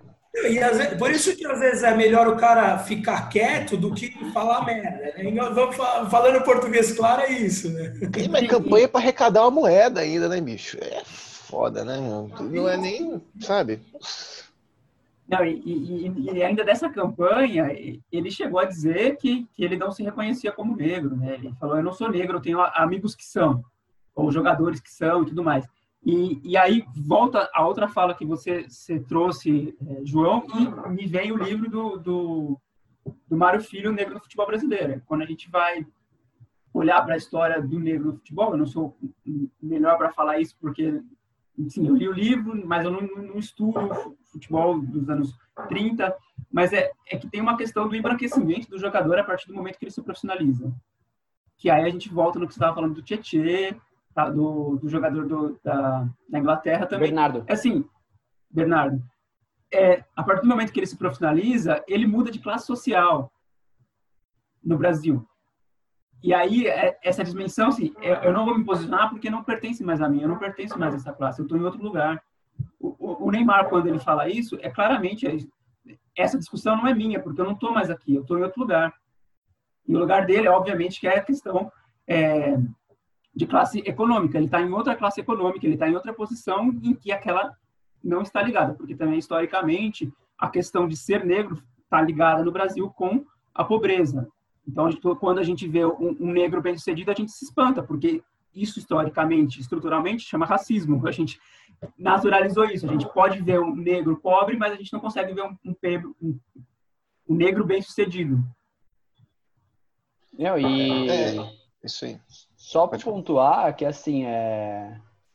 a questão do, do, do... O Juca falou isso no, no podcast do, do Kleber, eu acho, se eu não estou confundindo, Juca foi no, no, no, podcast do Kleber Machado e falou algo nessa linha. O jogador ele vira de outra classe, mas assim, ao mesmo tempo ele não se posiciona, essa, porque ele acha que, pô, penei tanto para chegar aqui, eu tenho tanta gente para sustentar, não é só minha família, eu tenho que sustentar umas cinco gerações para trás, umas cinco para frente, mais tia, não sei o quê. Eu vou correr o risco de falar alguma coisa e jogar tudo a perder. Qualquer coisa, eu, assim, o Neymar é um caso isolado que, assim, ainda que ele perca tudo, ele tá tranquilo. Mas se assim, tem um cara de futebol brasileiro, assim, que é o cara que, pô, sustenta uma galera.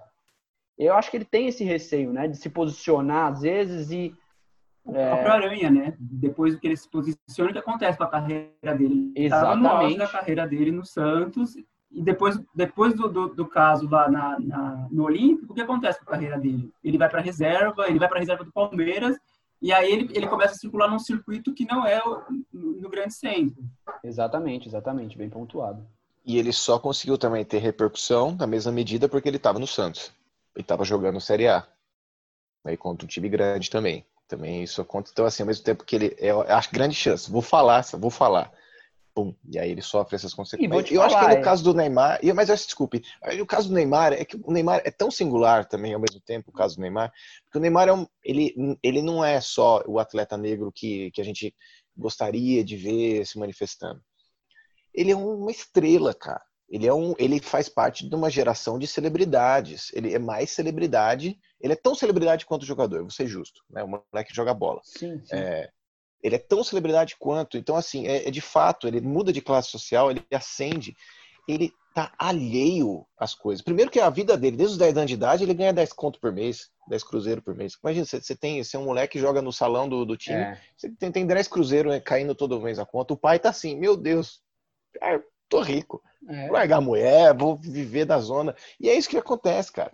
Esse cara não tem gerência, gerência sobre a própria carreira. E muitos não têm. Tá na mão do empresário, tá na mão de algum familiar. Para o cara fazer aquilo e voltando para o começo da nossa conversa. Ele, ele tá focado só na nota performance. Treino, treino, treino, treino. Ou então, resenha com os parceiros. Exato. treino, treino, treino. Ou, ah, acabou, acabou o treino, o professor liberou, vou três dias no iate com, com 20 é. mina e tá ligado? Então, é, onde cabe nesse espaço, vamos combinar, pensa, vamos tentar nos colocar no lugar desse cara. Esse cara vem de uma origem humilde, entrou na categoria de base, está realizando o sonho dele, foi jogar na Europa, lá ele sabe que ele tem que se dedicar, tal, ele faz a dieta certinho, faz o treino, faz o físio, faz o caralho todo, chega e ainda tem os momentos de descanso. Você achou que ele, que ele vai ver o Roda é. Viva com o professor Silvio Almeida? Nada, mano. Ele tá lá numa zona, bicho. Ele tá é, curtindo. Tá, ele tá. não cabe na vida dele qualquer outra coisa que não seja jogar bola e curtir com os amigos. Não cabe. Até porque a curtição dele é num período muito mais curto do que a de uma pessoa normal, né? A gente, todo final de semana, se quiser sair, faz o que quiser da sua vida. O cara não, né? O cara tem um mês por ano de férias, sei lá, um outro folga durante. É, então, assim, é, é complicado a gente julgar esse ponto também. Mas antes da gente é, partir para faltam aí uns minutinhos para acabar esse bloco, só para a gente partir para o nosso bloco de encerramento, eu queria mencionar um negócio do caso Aranha. O caso Aranha, ele só teve tanta repercussão no meu modo de ver, porque além do Aranha ter falado, porque foi filmada a ofensa. Se a mulher fala o que falou e ele chega e fala, ó, oh, me chamaram de macaco, eu falar, tá, beleza, tá na súmula lá que você falou de macaco, mas tá tudo bem. Ah, beleza, chamou de macaco. Putz, que chato, hein, Aranha? Sai uma matéria no Globo Esporte ali e acabou, ia morrer ali. A questão é que como foi filmado, assustou todo mundo, assim, né? Nossa, como se a gente não soubesse o que acontecia, né? E aí, mas antes todo mundo passava Verdade. um pano. Tanto que para mim é um marco o caso Aranha para o racismo, assim, porque aí você começa a olhar um pouco mais, é, a julgar de fato socialmente essas pessoas. Mas você sabe que é muito louco, porque tem um ca... outro caso que foi filmado também. Você já falou de. Eu comecei a pensar, putz, mas quais outros casos? Você lembra do caso do Zago? Lembro. Que ele sai jogando no Juventude, ele vira pro Giovânio e sai de campo, ah, fazendo assim, ah, não sei o quê, fazendo assim. O que aconteceu com ele? Nada. E, outra, né, Marco? E outra. Foi um caso isolado do Aranha. O Fernando falou que deu essa repercussão, mas foi um caso isolado. Tipo, não foi uma coisa, um marco, e a partir daí tivemos é. uma puta evolução contra o racismo que ocorre no futebol. Não, foi um ato isolado. Isso que frustra mais, pelo menos na minha visão. Isso que Sim. frustra mais. Mas com essa a gente encerra esse bloco. É, já adianto para os nossos ouvintes que o terceiro bloco é sempre bem curtinho, coisa de cinco minutinhos, só para a gente se despedir da galera, fazer talvez um bate-bola aí diferente, como hoje é debate, mas também para dar o espaço para o pessoal do Ludopédio se despedir como, com a devida. Com a devida. Devido honraria. E com as honrarias merecidas. E fugiu, ia fazer o, uma palavra rebuscada para brincar com os meninos, mas, mas é isso aí, não tem nada a ver com andarilhos, palavras rebuscadas. Então, roda a vinheta e já já a gente está de volta.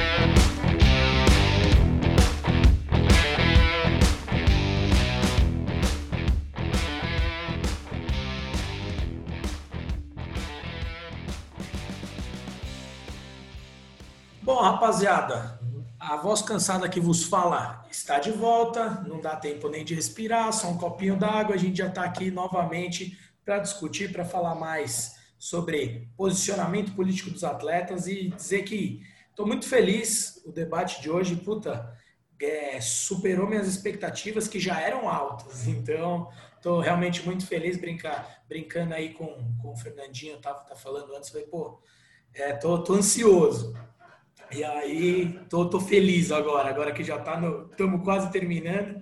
Tô feliz demais. Agradecer o Marco e o Vitor previamente. No fim, a gente agradece de novo. Mas o, o Vitor ia falar uma coisa, só vou pontuar uma coisinha antes. É, duas coisas que, que foram tratadas aí no bloco anterior. Primeiro, né, que a ah, cobrança e tal. Uma coisa que me incomoda que eu vejo, às vezes, principalmente os jornalistas na grande mídia falando, quando um atleta se posiciona, até de uma certa forma bem, bem branda, a galera vai lá e meio que é, incapacita o cara, fala que ele não tem propriedade intelectual para falar sobre, que ah, ele, ah, o cara não quer se posicionar porque ele, sabe, diminui o atleta. Eu acho que esse não, não é um caminho legal para ser seguido. Eu já vi vários veículos fazendo isso e, e, é, e é, é, a mesma linha do, do, racismo estrutural. É uma coisa que a, a pessoa faz, acha que está balando ainda e não vê que está sendo preconceituosa e, e distratando uma pessoa. Isso é uma coisa que me incomoda, eu queria só pontuar aqui. E o outro ponto, é, o Fernandinho falou do Felipe Neto, tem outras pessoas que cobram posicionamento, é, e aí batendo aqui na imprensa, na grande mídia novamente, e também quem tem canais, enfim, de grande é, expressão, com milhões de seguidores, enfim, é, ah, cobrar é legal, tal, mas e dar o espaço para a pessoa? Eu, eu, eu, eu, sinto falta disso. As pessoas cobram muito, mas dão pouco espaço para quem quer tratar disso. E quando eu falo disso, é dar espaço para os. Por que, que o Felipe Neto, em vez de cobrar o Neymar, pegando aqui o exemplo que o Fernando deu, por que, que o Felipe Neto, em vez de cobrar o Neymar sobre um posicionamento sobre isso, ele não foi lá e entrevistou um cara da Série C que se posiciona pra caramba, mas que não tem a voz tão ativa quanto a do Neymar? Isso ele não pensa. Então é um pouco do, do que o Marco falou lá no início, querer um pouco lacrar, talvez, e não enfrentar o, o problema, né? É, acho que era isso minhas pontuações. O Vitor estava com, com, alguma coisa engatilhada aí no finalzinho do, do, segundo bloco. Quero que ele, que ele trate aí para gente. Fica à vontade, Vitão. Já esqueci o que ia falar, na verdade. mas, mas, mas, pode. Mas, ó, ó, enquanto você lembra, deixa eu só comentar ó, dois, só dois comentários rápidos aí. É, o Felipe Neto, ele é resultado daquilo que eu falei no começo, assim, né? Que eu, que eu, que eu pelo menos eu tento fazer esse esforço, e aí a gente citou, vai ser a terceira vez que a gente fala o nome dele, do professor Silvio Almeida, porque ele é, assim como eu fiz comparações né, do começo do outro século com esse, me parece que esse vai ser um, um dos intérpretes do Brasil que a gente vai consumir como fonte de conhecimento por muito tempo. Eu falo disso porque no, nos anos 30 e 40 do Brasil surgiram os grandes intérpretes do Brasil que fez toda a massa crítica ser construída, né? E justamente no momento de profunda crise, né? E aí de crise de busca de identidade e união no Brasil. Né? Então um, é, era um processo histórico lá e a gente está vendo um processo histórico aqui. Eu acho que um desses agentes é o professor Silvio Almeida, que é esse cara que vai trazer e trazendo a crítica que você trouxe, João, que é não criticar o cara por ser racista porque ele é mal educado, porque ele não tem formação, porque ele não estudou, porque ele é chucro, não é isso que explica o racismo, ou pelo menos não é só isso que explica o racismo. O racismo está nas instituições. Né? Então, está na maneira que as pessoas se relacionam, está na estrutura do, da economia, está na estrutura do judiciário, está na estrutura da polícia. Então, não adianta ficar falando, ah, o cara é assim porque. É, eu acho que volto aqui, então, a quarta vez, por leia, Almeida, leia racismo estrutural, ponto. Pode falar, Victor. Eu, eu, realmente não lembro, mas a última fala do João é, me fez pensar também essa, como essa discussão sobre posicionamento chega na grande mídia. E aí eu estou falando principalmente da, de quem cobre futebol hoje, que é a Globo e a Bandeirantes. É, a Globo tem uma campanha claramente, apesar do Casagrande, de que futebol e política não se misturam. Vejam só, a Globo, que, que participou do, do ativamente de, de várias campanhas, enfim, é, pró-governos, e aí desde a ditadura militar até o governo Lula, ajudou a, a, derrubar o Lula, ajudou a colocar o Lula, ajudou a prender o Lula, estava na ditadura militar, a, ajudou em certa parte a eleger o Bolsonaro, agora bate Bolsonaro, é uma que não quer discutir futebol e política, apesar do Casagrande.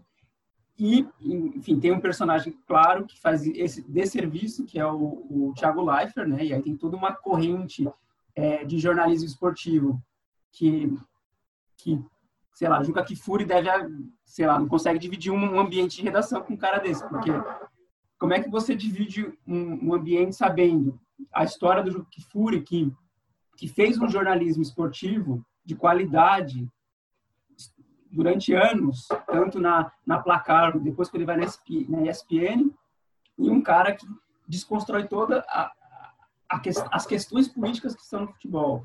Então, a grande mídia tem um papel assim, de tentar abafar tudo isso. E outra coisa que, que o João falou lá, acho que no primeiro bloco, de como esses jogadores mais escolarizados são tratados, é, o Hernanes é uma figura que, que virou o, o profeta.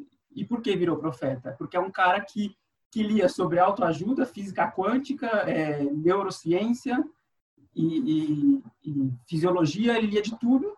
E quando ele queria falar isso nas entrevistas, nas coletivas, porque ele, obviamente, já está cansado de falar que vamos conquistar os três pontos e o próximo objetivo é ganhar, é, ele foi taxado de profeta e isso virou um personagem, é virou um quadro dentro da, do, do Globo Esporte e virou um personagem. Porque a, até quando ele não quer fazer nenhuma brincadeira, o Hernanes, a edição transforma isso numa brincadeira. O profeta está falando aqui e edita a fala dele para ficar aquela coisa bagunçada.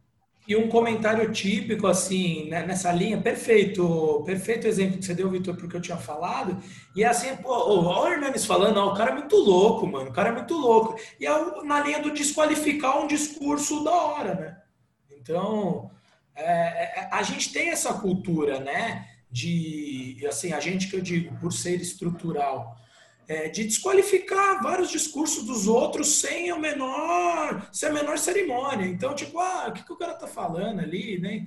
Isso aí que você falou, Vitor, é, é, é essencial. É, esse papo de, ai, o, o, o, atleta não pode falar de política, porque política é sempre. Que isso, cara? Como é, é o nosso mantra aqui. Pô, o futebol está inserido na sociedade, como que o cara não pode falar? Você tá louco? É, e essa parte da entrevista dos três pontos e tal que você falou, eu vou te falar uma coisa, confessar, assim, quando teve pandemia, que falam, pô, agora a entrevista de campo vai ficar mais complicada tal, eu juro para vocês que eu falei, puta, finalmente não vai ter entrevista de intervalo, assim, que a coisa mais inútil do futebol, das transmissões esportivas, é entrevista de intervalo ou de fim de jogo com o atleta.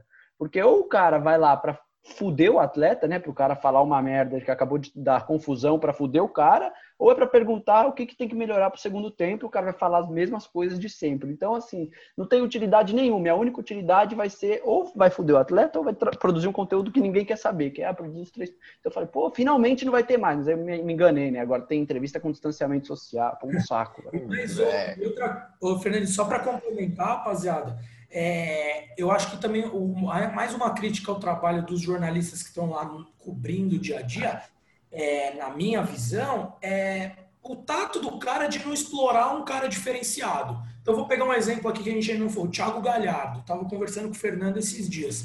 É um cara muito esclarecido. Eu confesso, confesso aqui minha, meu, meu desconhecimento sobre algum posicionamento político mais veemente, já que estamos falando sobre isso. Mas, assim, a despeito disso, o Thiago Galhardo é um cara muito esclarecido. Ele falando sobre futebol, você vê que é um cara que entende o jogo de uma forma diferente. Tanto é que tá, foi mudado de posição, agora falando um pouco de futebol exclusivamente, foi mudado de posição e está rendendo muito bem. Por quê? Porque é um cara que entende o jogo. Ele sabe o que cada função tem que fazer, onde que ele vai se posicionar. E você vê ele no, na, nas entrevistas, pelo menos todas as entrevistas que eu vi dele, é, muito bom, um cara muito esclarecido, fala de uma forma é, limpa, clara. E aí, que que eu, qual que é a minha crítica de tudo isso? Pô, o repórter vê um cara desse. Pô, para mim é uma bola pingando, de pô, vou fazer uma pergunta mais aprofundada, vou explorar o que esse cara pode me, me trazer, né, numa resposta mais qualificada. E não, o cara vai e vai fazer a mesma pergunta na linha do que o Fernando falou, querendo caçar um clique ali, uma polêmica, ou vai perguntar aquilo padrão de, de toda entrevista. Então é, é isso que me incomoda também. É, falando do. voltando para o nosso tema central, que é o posicionamento político do atleta, e já falamos aqui o quanto a torcida influencia, quanto diretoria, patrocinadores, e vamos falar também, os repórteres que cobrem o dia a dia, a mídia também tem culpa nisso. Então, é, é um pouco do, do que eu falei anteriormente aqui nesse bloco, que é, pô, você não dá espaço para o cara falar. Então, só isso é que eu queria antes do. O, o, sobre o que o Vitor falou, João, é, e aí acho que se entrelaça coisas e a gente vai chegar numa conclusão muito simples, né? Que, enfim, o que, que vai orientar tudo isso é para onde é para onde a riqueza vai se concentrando e na mão de quem está. Então, por exemplo, é, a imprensa vai evitar dividida sobre alguma posição política mais delicada, porque, bom, enfim, no, no, intervalo vai passar um anunciante, né? Tem patrocinador também. Então não é só o atleta, é o clube.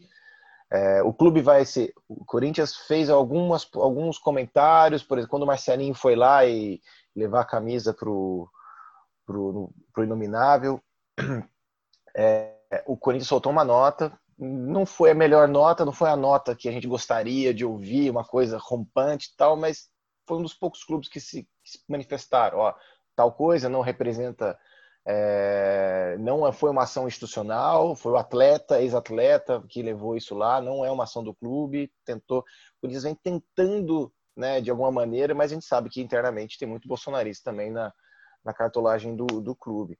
Então, acho que só pensar que todos esses têm interesses né, que vão entrar em choque com qualquer tipo de, de posicionamento, seja atleta, seja a imprensa, seja a própria instituição, no caso. Né? Exato, e a gente vê, você falou um ponto muito crucial do que é a representatividade também. É, a gente falou dos atletas, falou dos negros, é, o, o, o Vitor deu o exemplo, né, que a gente tem que, do Raio Vaicano, temos que separar o que é a diretoria e o que é a torcida. E aí que a gente vê, pô, quantos cartolas negros a gente vê, né? Falando do, de, do racismo Sim. estrutural.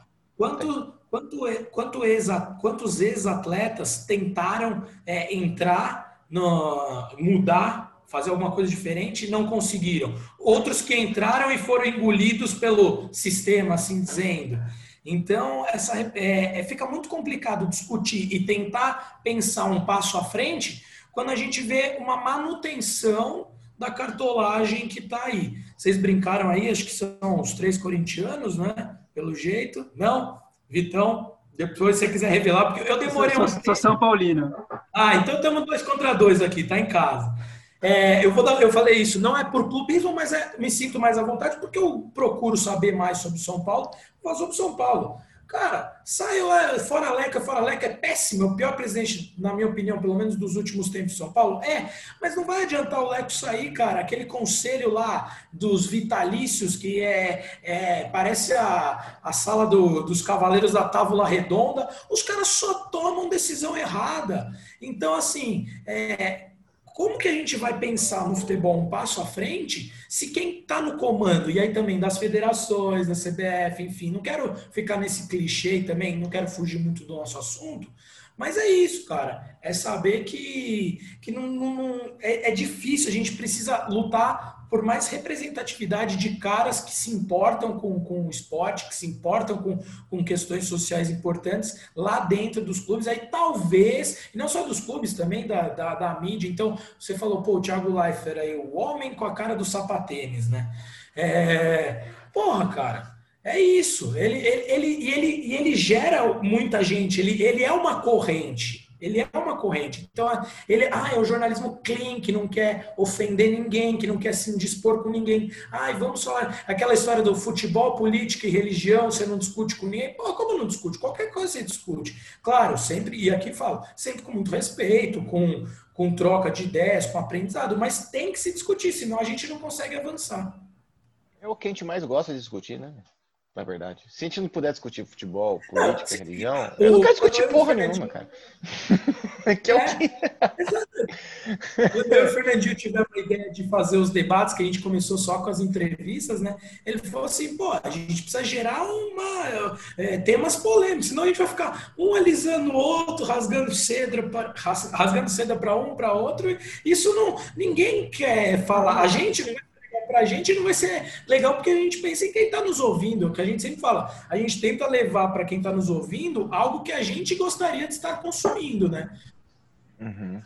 Não, eu, eu, Fala aí, pode falar, Vitor. Não, eu acho que, que, a, que a corrente que o Thiago Leifert fundou é, é pior do que isso que você falou. É isso, mas é pior. É transformar o futebol em uma grande brincadeira. Então, toda matéria sobre futebol tem que ter uma brincadeira do repórter. E aí é um saco. E aí também, e o pior, cria uma cultura de quem assiste que futebol vai ter sempre na brincadeira. Então surge uma porrada de canal no YouTube, podcast, que vai tratar só no tom de brincadeira, no tom jocoso, sabendo que a gente pode explorar tipo, muitas outras coisas a partir do futebol. O futebol pode ser engraçado, pode ser uma matéria engraçada, mas também pode sair uma, sei lá, uma puta matéria com o Hernandes falando sobre é, neurofísica e porque ele é ambidestro, como ele fez para treinar o cérebro dele para chutar com as duas pernas, por exemplo. Exato, o Bernardo falou isso pra gente aqui no. Falou, cara, o Bernardo ele fez o do Brighton, né? Que a gente já falou algumas vezes, ele fez dois semestres, um semestre de jornalismo na PUC Campinas, quando ele estava na Ponte Preta. E aí ele falou assim, falou, cara, eu consumo tudo que é de futebol, e eu acho que tem espaço para tudo no jornalismo. Eu não tô falando que na brincadeira não dá para fazer. Eu falei, pô, acho legal ter também tal, mas eu acho que tem que ter quem leve mais a sério a coisa, não sei o quê. Ele falou, e é isso que você falou, tem espaço também, tem para brincadeira? Tem, vai ter espaço, mas assim, não dá para você achar que é só aquilo. Que uma emissora só trata o futebol daquela maneira, quando faz reportagem é só daquela maneira. Não, não é. Dá para explorar muito mais coisas, dá para você explorar igual vocês fazem lá no Ludopédio, a maneira como vocês exploram, a, uma, tratar abordagens históricas, enfim, tem muita coisa legal para ser explorada mesmo, não dá para focar só em uma coisa. A única coisa que o Bernardo falou que não dá, né, aqui pra gente é fofoca furada de, de quem vai ser contratado aí, de um certo jornalista que só dá bola fora aí toda hora e, e acha que tá voando. Bom, eu, acho que, eu acho que todo mundo sabe, acho que esse certo, tipo, bom, Começa sabemos com hora é. e acaba com lá, né? termina com, é, com cola. O, cola de mas, sapateiro. O Mário Vitão, e, e até é, nisso aí que, que o Fernandinho falou de ter espaço para todo mundo, é, uma coisa que me incomoda é colocarem jornalistas sérios e caras que têm muito a entregar dentro de um contexto que, puta, não é o dele, assim, o cara até se vai. Vou dar um exemplo que é o que me veio na cabeça. Puta, eu gostava tanto do bate-bola, de assistir nas antigas, e tá cada vez piorando, porque tá entrando nessa zoeira eu vejo o Celso Zelt sentado do lado do Nicola, da, do lado dos caras que só quer falar merda e zoeira. Aí eu falo, puta, legal, ele se dá bem, ele se encaixa porque é um cara super tranquilo ali, enfim. Mas o que ele pode fornecer de conteúdo interessante para o fã do esporte, que é como a ESPN trata, né? Seria muito maior. Então, pô, você vê um cara que tem um conhecimento. Quando ele fazia o Loucos por Futebol, ele e o Marcelo Duarte, que eles traziam de história do esporte, sabe? Muito mais. Então, eu, eu sou um saudosista da ESPN Raiz, os, os documentários que o Elvídio Matos fazia, o Volpe, que nos deixou há pouco tempo, infelizmente, para mim é um dos. É, na minha opinião, de, de documentário esportivo, é o maior narrador de documentário que a gente teve. É, então, assim, aí você vê a Disney comprando a ESPN, cada vez perdendo mais isso. É, eu acho que para quem está ouvindo a gente, que é uma galera que tem mais da nossa pegada, e por isso que convidamos também vocês aí do Ludopédio, porque a gente se identificou em vocês, assim, muita coisa. É, é isso, é, é, até uma tristeza de saber que, que, que que muita coisa que poderia ser explorada de uma melhor forma é levado a, ao público, ao grande público, de uma forma deturpada. E aí, o que, que isso gera? Só para né, coadunar com o assunto que a gente está tratando no podcast aqui inteiro. Gera um, um, conteúdo superficial, as pessoas não vão se aprofundar, as pessoas não vai gerar debate, não vai gerar discussão, não vai gerar, é, enfim, Uh, conteúdo de verdade, né? E as pessoas vão ficar no raso. Então é isso, o debate vai ficar sempre no raso e, e aí, aí, puta, seria para também discussão para outro programa. Mas é o que quem está lá em cima, quem está na, quem tá no comando das coisas quer, porque aí você tem o status quo mantido ali. Você não tem ninguém te incomodando para mudar o que está errado, né?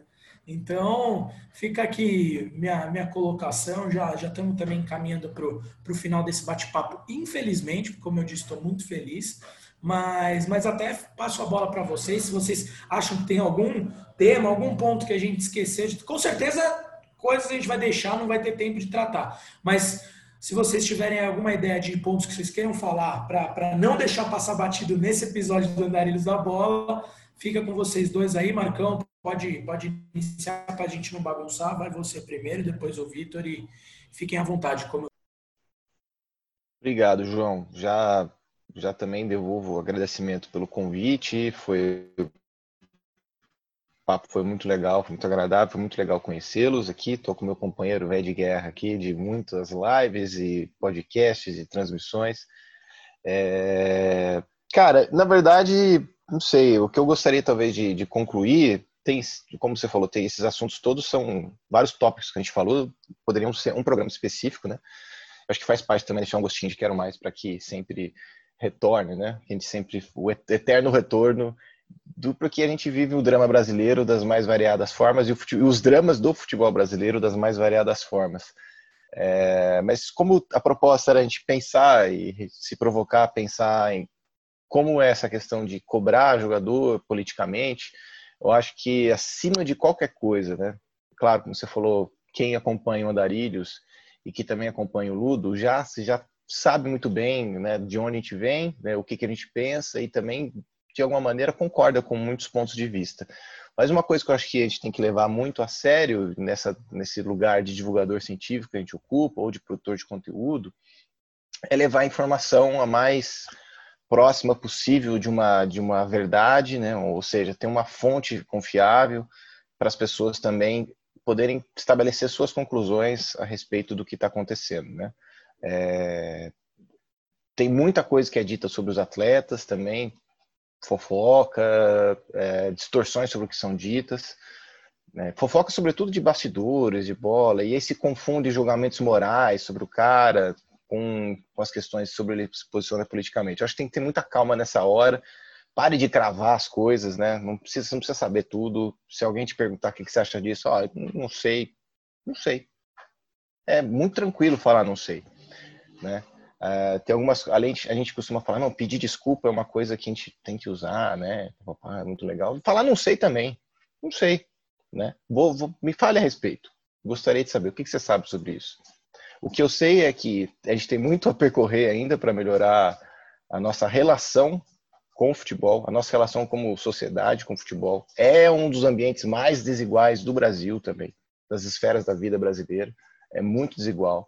Esse desigual em termos de grana, né, do quem recebe na quarta divisão, quem está na Série D, quem está na Série A, mas é muito desigual também regionalmente. Então, às vezes a gente está falando sobre aqui, muito pensando Rio-São Paulo, os BOs que tem no Brasil profundo, a gente nem, às vezes a gente conhece só o começo, né, dessas coisas. Então, eu acho que a gente buscar se informar, buscar saber mais coisas, segue o Ludo, ouça os áudios é, do, do, do, ouça os podcasts do, do Andarilho, procurem se informar, ouça o que a galera está discutindo, participe da conversa, gere conversa, gere debate, esteja disposto a ouvir, ouça mais.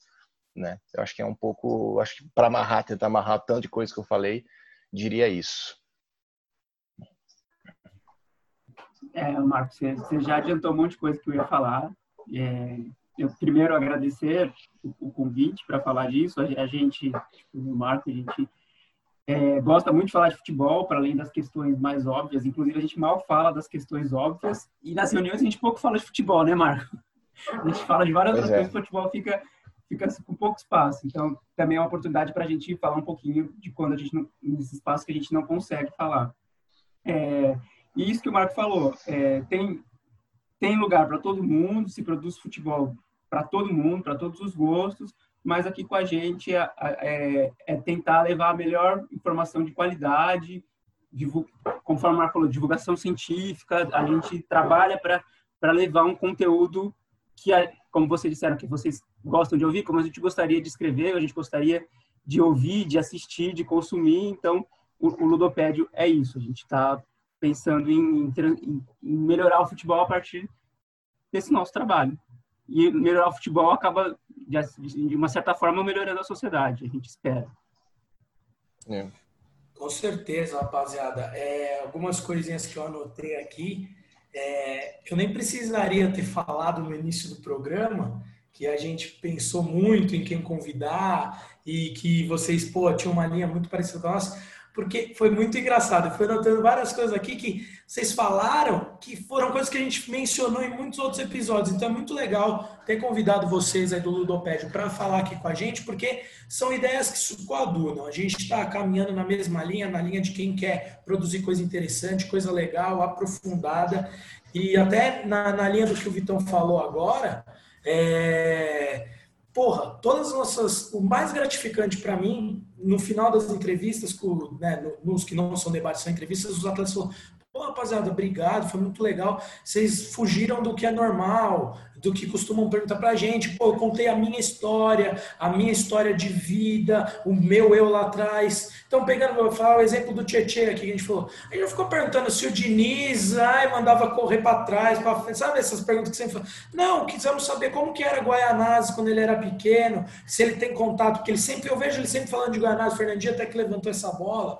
Então, é muito gratificante para a gente é, ter sempre esse retorno e, e, é isso, rapaziada. Na linha do que o Vitor falou, a gente quer gerar conteúdo de qualidade. Como eu disse, eu, Fernandinho, aqui, quando a Alice, uma ideia que nos surgiu na quarentena, né, de fazer, como a gente não, não, não é, não era de origem, como não somos, né, de origem comunicadores, mas, pô, tá sendo um prazer imenso. E, e o mais prazeroso é conhecer gente legal por meio do Andarilhos, como vocês, então, já encerrando minha fala e passando o Fernandinho, fica aqui meu agradecimento ao Ludopédio, a toda a atenção que vocês deram para a gente desde o início, do, do primeiro contato que tivemos, quando, pô, estamos pensando em gravar um negócio assim, assado, vocês topam, vocês poderiam ajudar a gente, porque é isso uma grande ajuda que vocês nos deram hoje e um grande prazer recebê-los. Então agradeço o Ludopédio na pessoa do Mark, na pessoa do Vitor e, e coloco o Andarilhos à disposição de vocês para o que precisar e o que a gente puder ajudar para fazer do, do futebol uma coisa melhor e da sociedade é, uma coisa melhor. Porque é uma coisa que eu sempre bato na tecla. É, acho que a gente não pode desistir. Apesar de estar tá muito ruim as coisas, um cenário muito ruim, é, eu acho que a gente não pode se entregar. Então vamos continuar combativo e gerando coisa legal para todo mundo. Passo a bola para Fernandinho, porque eu sempre falo, viu, rapaziada? Eu falo, não, na despedida, nos agradecimentos finais eu não vou me alongar e falo 10 minutos. Então eu vou passar para Fernandinho aí encerrar o programa. Também, se vocês quiserem dar um tchau depois, é com vocês, mas Fala aí, ô canhotinho cansado. Ó, batemos. E ó, vocês falaram do Dr. Sócrates, que a gente bateu o recorde sem falar dele. Primeira vez batemos o recorde aqui sem o Fernandinho falar que ele era o fera da base lá do Aldax, que ele era cobrão da base. Batemos o recorde hoje, hein, rapaziada? Bicho do céu, você fala demais, cara, pelo amor de Deus. E só te dando um puxão de orelha, não é entrevista que a gente faz com os atletas, tá? Um bate-papo. Não gosto desse negócio de entrevista aí que já me remete às entrevistas chatas que eu assisto por aí. Mas é isso aí, cara. Agradecer o pessoal aí, o Marco, o Vitor, o Ludopédio, que deu essa força pra gente aí nesse bate-papo sobre politização dos atletas, né? Sobre atletas falarem ou não de política. Já fui influenciado por eles aqui, tô na minha aba aberta aqui com a lojinha do Ludopédio, querendo comprar um livro, já tô decidindo qual que eu vou comprar. Já com certeza vou consumir isso aí, porque além de conteúdo bom, tem muito produto bacana lá por lá também. Então, fica aí o convite mais uma vez para seguir a galera, para consumir o conteúdo dele, seguir a gente também nas redes sociais. E, poxa, obrigado de coração, obrigado à nossa audiência. Sigam conosco aí, que terça-feira que vem tem mais. Valeu, grande abraço.